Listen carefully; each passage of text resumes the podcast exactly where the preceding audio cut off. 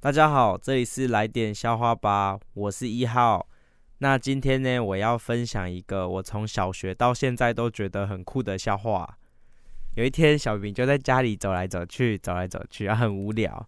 然后他妈说：“你很无聊，你就出去外面学三句话，回来给妈妈听。”哦，然后他就出去了。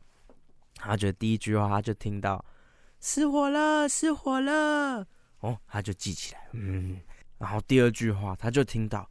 一个大，一个小，诶，他又记起来了，哦，然后又走着走着，然后又突然又听到，再来一次，再来一次，哦啊，然后小明就觉得嘛，他要把他学习到的新知识啊，要赶快告诉他母亲啊，他就用跑的回家，很开心，今天学新东西，用跑的回家，然后跑到家之后就大喊，失火了，失火了，然后他妈在洗澡就冲出来，然后冲出来之后。